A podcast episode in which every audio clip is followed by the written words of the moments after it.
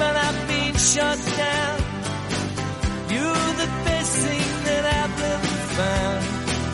Handle me with care. Reputation's changeable.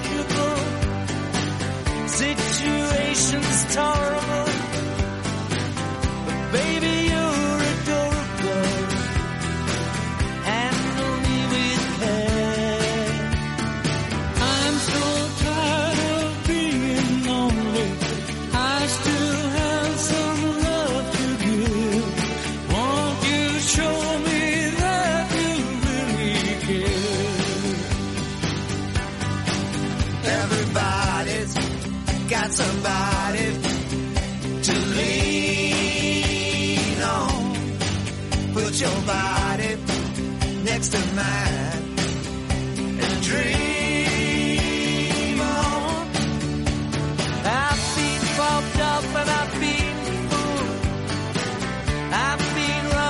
Capital, la bolsa y la vida, con Luis Vicente Muñoz.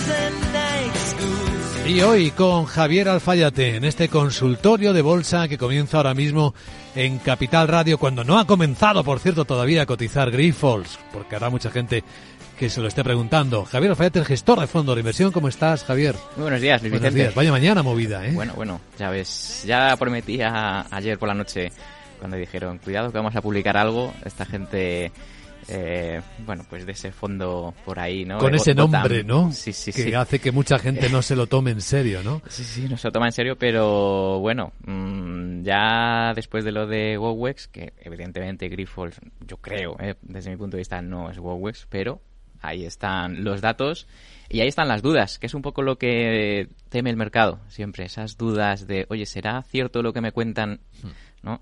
Bueno, para eso están los auditores, no sé, tendrán que decir algo, supongo. Sí. Aquí esto es como, como todo, ¿no? Tendrán que explicarse un poquito, bueno, esas cuentas, por qué les han sacado, ¿no? Eso que les han sacado. Y, y bueno, la cotización, pues, pues lamentablemente, claro, sufrirá, al menos al comienzo, y, y luego ya veremos. Pero como digo, no, no es la primera ni será la última empresa que esta gente, pues, eh, pues bueno, pone en el ojo del huracán. Sí. Vamos a invertir un poco y el orden, porque claro, por la urgencia y esperando a ver si se mueve Grifols, vamos a hacer una primera pregunta antes de ver cómo está el mercado y el contexto, si te parece, centrados Mm. en Grifols. Porque claro, nosotros siempre pensamos, ¿quién está ganando con esta secuencia de hechos? ¿Había alguna de información que podamos considerar privilegiada en el mercado? Es decir, podemos pensar que alguien sabía algo de lo que iba a ocurrir cuando Gotham eh, City Research, como ha hecho esta mañana, pusieran el disparadero a Grifols eh, enviando siete acusaciones muy graves de estar engañando al mercado con sus niveles de deuda o de apalancamiento. ¿Los gráficos dicen algo sobre Grifols, Javier? Pues eh, los gráficos suelen descontar muchas cosas, pero es verdad que cuando hay, bueno, sucesos que son eh, quizás que escapan, ¿no? A lo que son las cifras, en este caso no, mm, es decir, es información que surge de unas cuentas. Es verdad que, bueno, esta gente pues a lo mejor sabe mm, mucho más o han investigado, han indagado, eh, puede ser que sea, a ver, no creo que sean cuentos, ¿no? es decir, estarán fundamentados, supongo, eh, pero bueno, no deja de ser una información que a fin de cuentas eh, es pública. Entonces ellos hacen su estudio y dicen, oye, esto no nos cuadra. Entonces, tanto como información privilegiada, hombre, no, eh, no creo. Es decir, eh, ellos, como digo, habrán investigado ¿no? para hacer esas acusaciones tan fuertes y en una empresa, como digo, que no es cualquiera, que es que es una empresa eh, de 10 billones de capitalización. Entonces, cuidado. Sí, 10.000 millones de 10.000 dólares millones, son un poquito sí. menos en euros. Efectivamente. Pero yo me refiero a la información privilegiada. Por ejemplo, podríamos adivinar si había posiciones bajistas. ¿Hay algo en el gráfico que nos dé pistas de cómo estaban algunos posicionados? Bueno, fíjate, si nos vamos muy atrás, el gráfico, eh, ojo, viene de 33, eh, bajó a la zona de los 9, es decir, es, una, es un descenso eh, importante, es decir, de, de, pues, eh, de más del 50-60%. Entonces, eh, aquí algo no iba bien y de hecho el, el, mercado, bueno, no sé si información privilegiada o no, pero a lo mejor eh, esto que no le cuadra a Gotham, a lo mejor había más gente que tampoco le cuadraba. Entonces, Eh, claro, ¿qué es lo que hace esa persona o ese equipo de, digamos, de, de gente que se da cuenta de, de, que hay algo raro? Pues vende acciones, las vende, ¿no? Es decir, se quita su posición, incluso se mete corto ¿eh? a través de préstamo de acciones. Bueno, lo que, luego hay diferentes eh, formas, ¿no? De, digamos, de beneficiarte de una bajada. Entonces, eh, no me sorprende, es decir, eh, a ver si me sorprende, pero no me sorprende tanto cuando la cotización ya ha bajado un 50 o 60% sin noticias aparentes, uh -huh. ¿bien? Porque ahí hay algo raro, ¿bien? Es verdad que en semanal, porque, bueno, esto es, si echamos la vista atrás, eh, bastante, ¿no? Es verdad que en semanal no tenía una tendencia bajista, no era un valor especialmente eh, débil, ¿no? Entonces, bueno, son dos señales que es verdad que, bueno, contradictorias en cierto sentido de, bueno, en el medio plazo se estaba recuperando, ahora, pues bueno, si hacemos caso un poquito a esas, esa preapertura eh, o esos eh, CFDs o esos productos, mmm, yo he visto por ahí que bajamos cerca de un 30%, luego ya veremos a ver, porque eso es, eso es el derivado, los derivados, luego veremos un poquito a ver si consiguen cotizar las acciones, eh, pero marcaba precios de zona de 10, 9.90, sí. 10. 9.96 estoy viendo ahora mismo claro. las pantallas, las posiciones. Fíjate, entonces, claro, mm, pues la tendencia que tenía, mm, que era pues a recuperar, ¿no? Y poquito a poco, el soporte lo tenía en 13, claro, nos abre con, eh, con un gap del, pues, eh, del 30% en 10, pues claro, mm, técnicamente pues eh, no deberíamos de mantener esa posición o deberíamos de gestionar un poco la salida si tuviéramos acciones de Grifols, ¿no? Eh, gestionarla porque vuelve otra vez a las andadas. Ya veremos luego si esto tiene recorrido. La última que yo recuerdo de Bozam fue Cesi Magotag eh, en Francia. Y, y ese valor, eh, aquel día que publicaron, me acuerdo del informe, eh, si no recuerdo mal, bajó cerca de un 50% o algo así, ¿eh? O sea que, y luego, sin embargo, eh, bueno, pues se fue, se fue un poco recuperando, ¿no? Pero, mmm, claro, ahora lo importante es qué explicaciones nos dan, pero técnicamente, que es un poco por lo que me has preguntado, sí. técnicamente, eh, por debajo de 13 vuelve a las andadas, se va a convertir en un valor de nuevo débil y, claro, pues aprovecharíamos si tiene algún tipo de, de rebote para o reducir o deshacer posiciones, a ver al final esto en lo que acaba, pero mmm, por debajo de 13 se complica el aspecto.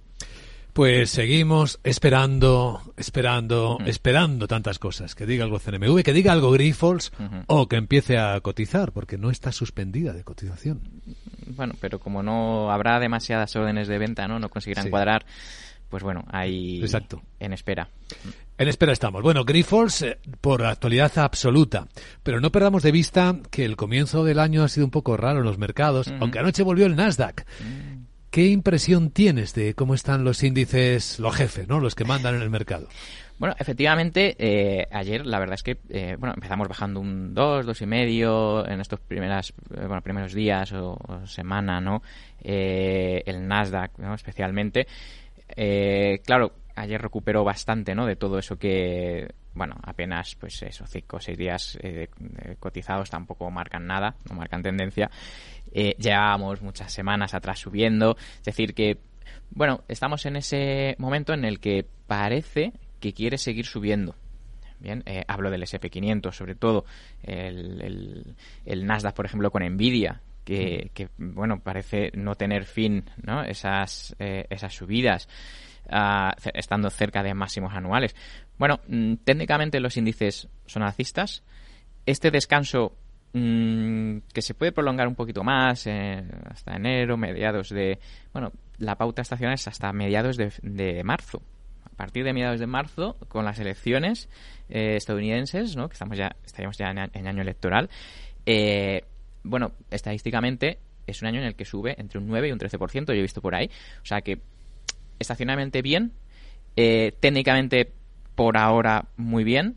SP, Nasdaq, eh, sobre todo el Dow Jones, a mí es el que más me gusta, poquito a poco. Eh, y bueno, aquí en Europa, pues es un poquito lo mismo, un poquito, de, retraso, ¿no? Vemos al DAX luchando, ¿no? Eh, pues con esos 17.000. Eh, el IBEX, bueno, pues ahora con lo de, lo de Grifols, pues, eh, pues bueno, se puede ir otra vez a, a, ese nivel de 10.000.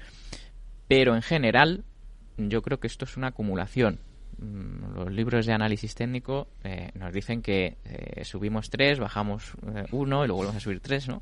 Pues es así un poco. Yo creo que estamos en, esa- en ese punto en el que consumimos tiempo y consumimos un poquito de profundidad. Pero fíjate que ahí en el Nasdaq que citabas, valores que están en máximos históricos, Sí, como Nvidia, ¿eh? que yo creo que es un valor que también deberíamos mirar, ¿no? Porque si buscamos techos en algún momento, deberíamos observar este tipo de valores, ¿no te parece? Claro, y si buscamos techos, pero, Pero no- nadie los busca ahora, Luego ¿no? nos sorprende, no, claro, luego nos sorprenden y siguen subiendo. Eh, esto, claro, desquicia, ¿no? Al que mira las cifras, ¿no? Porque joder, es que está muy cara, es que eh, no se justifica el nivel de los ingresos con su valoración, ya, pero al final mm, la bolsa no es valor actual, es valor previsto, valor futuro. Y yo creo que el tema de los semiconductores, la inteligencia artificial, queda mucho todavía por, por ahí. Se comenta, ¿no? Se, se habla mucho, ¿no? De, oye, esto realmente es algo, es flor de un día, ¿no? O realmente tiene desarrollo. Bueno, pues yo creo que esto va a ser un poco como Internet, ¿no? En su momento, en los años 2000, ¿no? Que, que ya mataban a Internet. ¿eh? Eh, bueno, mm, y tuvo su corrección, como todo, ¿eh? y luego al final, pues eh, consiguió remontar, eh, y lo hemos visto con el Bitcoin también, y yo creo que lo veremos con, con los chips y con los semiconductores. En algún momento tendrá que tener su corrección, pero no voy a ser yo el que, el que diga vende ahora cuando los tenemos a la mayoría haciendo máximos. Bueno, los, eh, los hechos, los datos mandan, ¿no? Y Mm. nosotros pues seguimos al mercado, no al revés, como ustedes se pueden imaginar. Bueno, vamos a recibir ya, estamos recibiendo muchas consultas de los oyentes de Capital Radio para Javier Fallate en este consultorio de bolsa en el que hablamos pues de todos estos temas, algunos por urgencia. Yo sigo monitorizando a Grifols, ¿eh? En el momento en el que comience a cotizar lo decimos, pero es que no, no, no, sigue ahí atascado. Sigue. Mm. Siguen un montón de órdenes de venta y metidas en el sistema que están impidiendo realmente que se cruce algún precio con esta enorme distancia entre lo que alguien quiere, que es vender y alguien que no existe de momento que es comprar. Por eso no, arranca la cotización. Bueno, a ver, preguntas. Para preguntar en este consultorio de bolsa, recuerdo que se puede hacer por correo electrónico. La dirección es oyentes arroba capitalradio.es, que también se puede hacer por WhatsApp, pero hay nota de voz con vuestra voz, 687-050-600. Bueno, y también vamos a atender alguna de las preguntas que nos van enviando nuestros espectadores en YouTube, donde estamos ahora mismo también en directo. Vamos a empezar escuchando en el WhatsApp de Capital Radio. Adelante con la primera. Buenos días. Buenos días. Esta es una pregunta para el analista. Estoy pensando en comprar un ETF, bien del Russell 2000 o bien, o bien del MSCI Europe Small Caps. Quisiera saber cuál es eh, su opinión en el momento actual. Eh, al mismo tiempo también quisiera su opinión sobre Boeing. Eh, ¿Cree que el incidente le va, le va a hacer bajar a la compañía de forma drástica o, o siendo un incidente que va a ser parcial, ya que, por ejemplo, en Estados Unidos pues no hay aviones que están con esa configuración, va a ser una caída para, para poder tomar posiciones en la compañía. Eh, muchísimas gracias. Pues muchísimas gracias por la pregunta. Bueno, es que Boeing efectivamente tiene ahí una circunstancia un poquito difícil. Sí, otro que también, bueno, pues eh, claro, le afectan ¿no? las, las noticias eh, lógicamente negativas. Bueno, pues mira, si quieres empezamos por tener aquí abierto el Russell, eh, el ETF que replica al, al Russell, en este caso el IWM. Tenemos eh, en Europa también eh, los que lo replican, lo que pasa es que tiene efecto divisa, entonces el gráfico se puede alterar un poquito. Yo, si le parece, prefiero, mm, vamos a analizar mejor eh, con el gráfico en dólares, bien, que al final es más puro, por así decirlo, pero luego, si lo invertimos en euros, hay que tener en cuenta que puede haber un efecto divisa y por lo tanto no obtener el mismo rendimiento si lo compramos aquí en euros en, en Europa, ¿no? Entonces, bueno, el, el aspecto técnico del Russell es alcista. Eh, por lo tanto, bueno, alcista es más débil que el SP500, es decir, tiene cierto retraso, pero yo sí lo veo como una oportunidad, porque hablábamos al principio, Luis Vicente, eh, los índices están consolidando. Sí. Entonces es probable que estos que se han quedado atrasados, eh, sí es verdad que lo hagan mejor. Entonces, eh, bueno, mientras eh, esté por encima de su media de 30 semanas, que es un poco lo que a mí me gusta mirar, ¿vale? Esa tendencia, pues eh, me parece bien. Bien, eh, yo prefiero un Dow Jones, por ejemplo, que me parece más eh, menos volátil y que captura esas tendencias, pero bueno, esa es mi preferencia. Luego ya cada uno pues toma la decisión que considere oportuna. Sobre Boeing, pues eh, efectivamente, aprovechar correcciones para comprar, bueno, no deja de ser un valor que sigue siendo alcista, por encima de 221, 222 dólares. Se puede aprovechar, como digo, sí, sobre todo porque el sector que pondera, que es el aeroespacial, es fuerte y, y bueno, mm, podemos aprovechar estos que por una circunstancia, bueno, es que se, le ha salido una ventana, bueno, una ventana parecía un ventanal aquello en, el avión, pero es verdad que, bueno, a ver, se le sale una ventana, pues no tiene más incidencia que, bueno, pues revisamos los aviones de este modelo y ya está, ¿no? Ha pasado muchas otras veces con otras compañías. lo han encontrado, era un trozo del fuselaje, era la ventana y un trozo de la pared del avión, lo que se salió en pleno vuelo. Sí, sí, bueno, afortunadamente, pues, eh, bueno, consiguieron aterrizar y no hubo que... No hubo problemas personales. Sí, sí, por eso. Entonces, bueno, mm, yo aprovecharía, sí, correcto. Eh, stop, pues muy cerquita, ese 219 quizás, eh, pero bueno, a mí me gusta más su competencia, pues Airbus, aquí en eh, por ejemplo, abrir a ver la que cotiza en París, ¿eh? haciendo nuevos máximos anuales y prácticamente históricos, pues me gusta más. Pero bueno, oye, ¿se puede aprovechar? Sí, con el stop que comentaba. Muy bien, y sobre, bueno, pues están respondidas las dos preguntas, ¿no? Porque has comentado también el Russell 2000 hace un instante, perfecto. A ver, eh, para las personas que nos están viendo en YouTube, pues, a ver, alguna de las primeras preguntas que teníamos aquí, la de Gurney, ¿qué opinas de Fortinet? En particular, en los niveles actuales para largo plazo, dice que está con un 10% de ganancias. Oye, pues enhorabuena, ¿eh? enhorabuena, es, sí. es un nivel de ganancias muy interesante. Eso siempre. Eh, pues eh, yo Fortinet... Mmm, no me termina de convencer. Bien, es verdad que, oye, eh, si compra y gana el oyente, pues eh, ahí no, no, no podemos decir que lo ha hecho mal, evidentemente, oye, porque al fin y al cabo ganar dinero es el objetivo del inversor. Eh, bueno, debería de serlo. que vigile la zona de los 57. Bien, si lo vemos por debajo de 57, dudaría. Entonces, mm, como digo, no es a lo mejor uno de los que yo mm, pues nos escogería, pero mm, pero bueno como digo, que vigile ese nivel. A ver, iba a mirar Arista Networks, por ejemplo. Eh, mm, pues sí, este sí me gusta más. O Synopsis, bueno, Synopsis no tanto. Pero Arista Networks, que lo pongo en pantalla, eh, un nuevo máximo, por si quiere alguna otra sugerencia de sector tecnología, hmm. ¿vale? Pues bueno, yo se la dejo ahí eh, con un stop en la zona de los 208. En el caso de Arista, ¿eh? En el caso de, bueno, pues de Fortinet, pues eso sería esa media, que bueno, vamos a revisarlo otra vez, sería 57. no debería de perder 57. Muy bien, pues visto. Eh, ahora vamos con el oído, ¿no? A través del WhatsApp de Capital Radio con la siguiente pregunta para Javier Alfayate. ¿Qué tal? Muy buenos días. Hola, buenos días. Eh, soy Jaime desde Madrid. Eh, quería consultar al analista sobre las acciones de la empresa Canot Offshore Partners LP. cotiza con el ticker Canop, que Kilo November Oscar Papa, hmm. de la Bolsa de Nueva York. Eh, ¿Puede que la, inestabilidad en el Mar Rojo que se está viviendo a día de hoy beneficie a esta empresa y sea buen momento para invertir? Muchas gracias y un cordial saludo. Pues muchas gracias Jaime por la pregunta. Mm. Canot Offshore Partners. Eh, pues vamos a echarle un vistazo. Sí, bueno, aquí la tengo. Mm, vamos a ver. Esperaría, a ver, la zona de máximos anuales va por los 6,70, cotiza en 6,10. Está intentando hacer ahí un, un suelo. Entonces, Mm, a ver, estos valores pueden consumir tiempo antes de, digamos, de superar su zona de máximos anuales, que es la zona de resistencia, que comento en 680. Eh, por ahí sí que me gustaría más. Eh, es decir, ahora, pues eso, como digo, está en un nivel en el que, pues a lo mejor nos aburre un poquito, ¿no? Cotizando entre 585 y 680. por encima nivel, como digo, sí.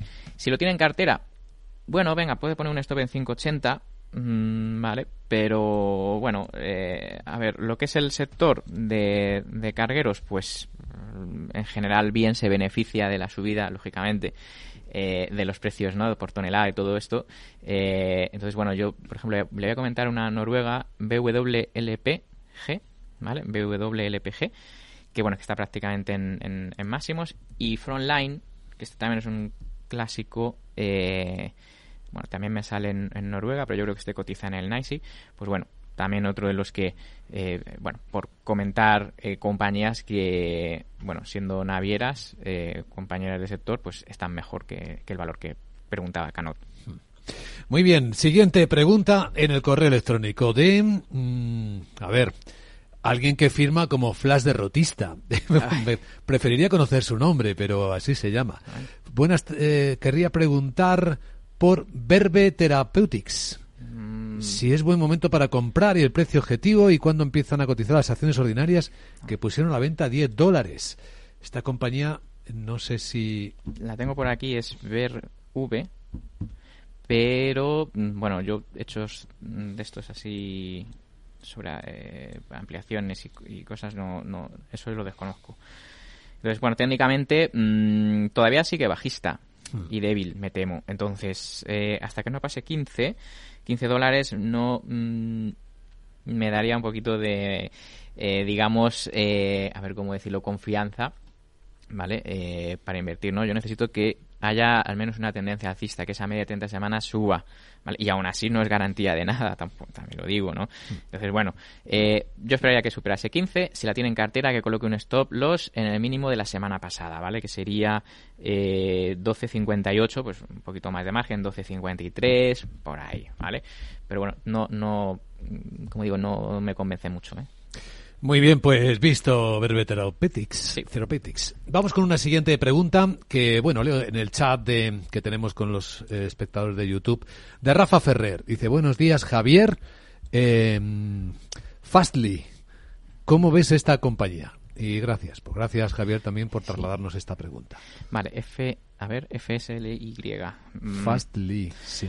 Bueno, supongo que este, a ver, serán retailers, o sea, será comercio y aquí ya, bueno, habrá que ver un poco eh, si es de internet o no, pero bueno, a ver, ayer subió un 13%, no está nada mal. Uy, sí, es verdad. Sí.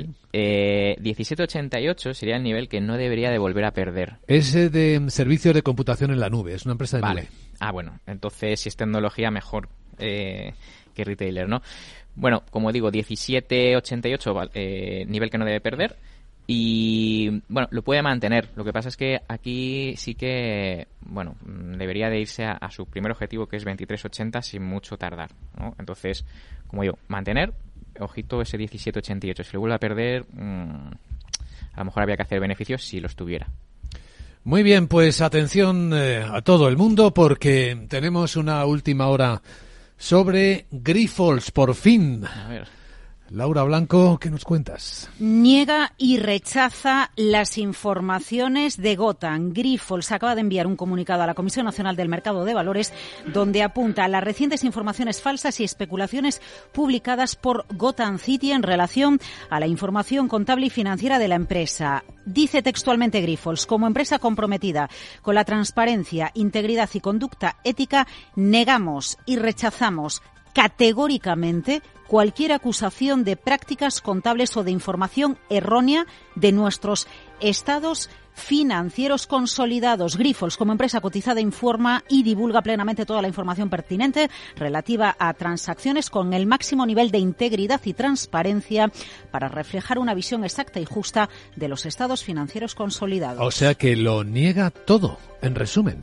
Los estados financieros consolidados de Grifols, sigo leyendo el comunicado, y los controles internos sobre la información financiera son robustos y están sujetos a auditorías anuales periódicas y rigurosas. Estas auditorías, cuando hemos hablado de los auditores esta mañana, Luis Vicente, son realizadas por una de las cuatro grandes firmas de auditoría que ha emitido sistemáticamente informes de auditoría sin salvedades. Y es KPMG, que en los últimos más de 20 años ha venido auditando uno tras otro a la firma de hemoderivados multinacional española eh, acusada gravemente por esta empresa de análisis Gotham City Research. ¿Y ahora qué pasará? Eh, dice, añade el comunicado, disculpadme, siempre hemos mantenido, mantenemos normas estrictas en nuestros informes contables, estamos plenamente comprometidos con una conducta transparente y ética en todas nuestras prácticas empresariales. Grifols niega y rechaza las acusaciones de manipulación de Gotham, de su deuda y de su evita. Gracias Laura Blanco. Es la última hora sobre Grifols, que no ha comenzado a cotizar todavía. Siguen inundando el mercado, las posiciones y el precio de venta está ahora en 7,12. Eh, antes lo estábamos viendo en 9,96, o sea que está bajando más todavía. Fíjate. Bueno, eh... no, no, habían escuchado todavía esto, ¿eh? Esto es de ahora mismo.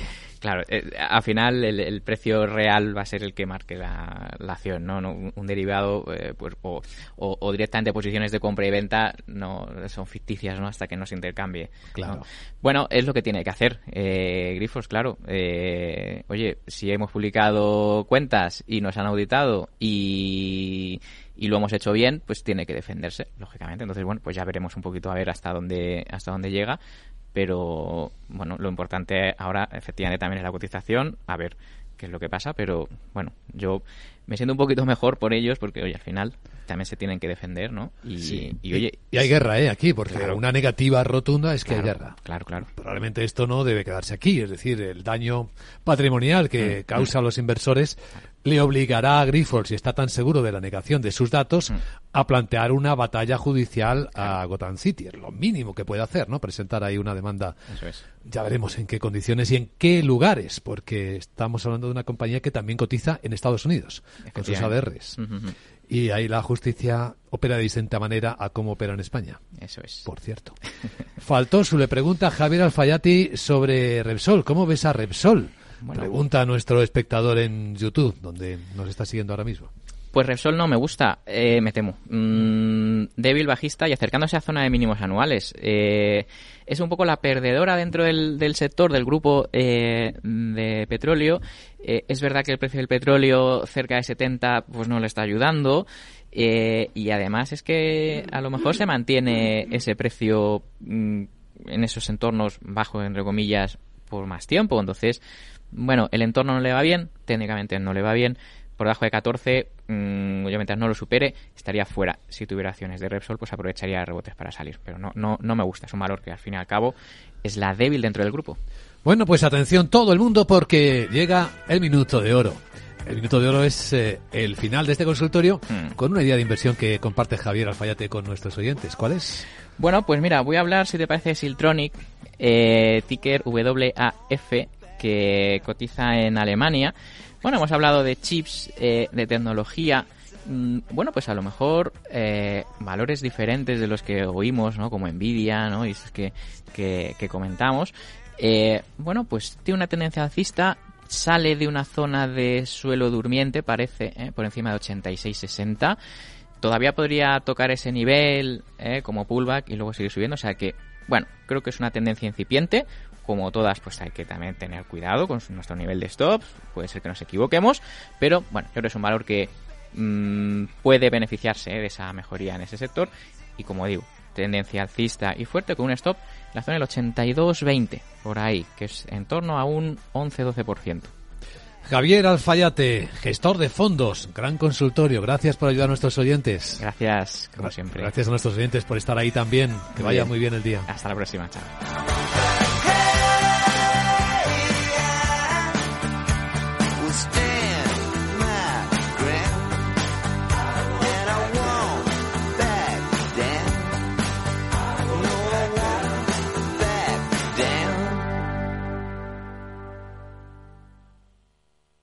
Hey, asistente, ¿cuál es el mejor fondo de inversión del año? Hay aproximadamente 54 millones de resultados. ¿Quieres que los lea? Buf, mejor que no. Puedes seguir buscando entre millones de contenidos, pero un asesoramiento de calidad solo te lo dará un especialista. En Renta 4 te ofrecemos un servicio de asesoramiento gratuito siempre que lo necesites. Entra en r4.com y descubre cómo te podemos ayudar. Renta 4 Banco. ¿Quieres más?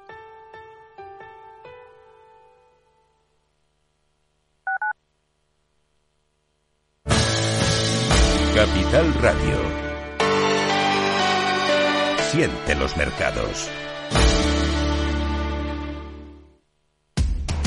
Información, análisis, previsiones, recomendaciones, todo lo que necesitas saber para tomar tus decisiones de inversión en Mercado Abierto, de 4 a 7 de la tarde con Rocío Arbiza, Capital Radio. Si quieres adelantarte a los cambios económicos, digitales y empresariales, escucha After Work. El programa de Capital Radio para profesionales, pymes y emprendedores que te ayudará a entender el momento presente y a tomar decisiones para el futuro inmediato. De lunes a jueves, de 7 a 8 de la tarde, con Eduardo Castillo.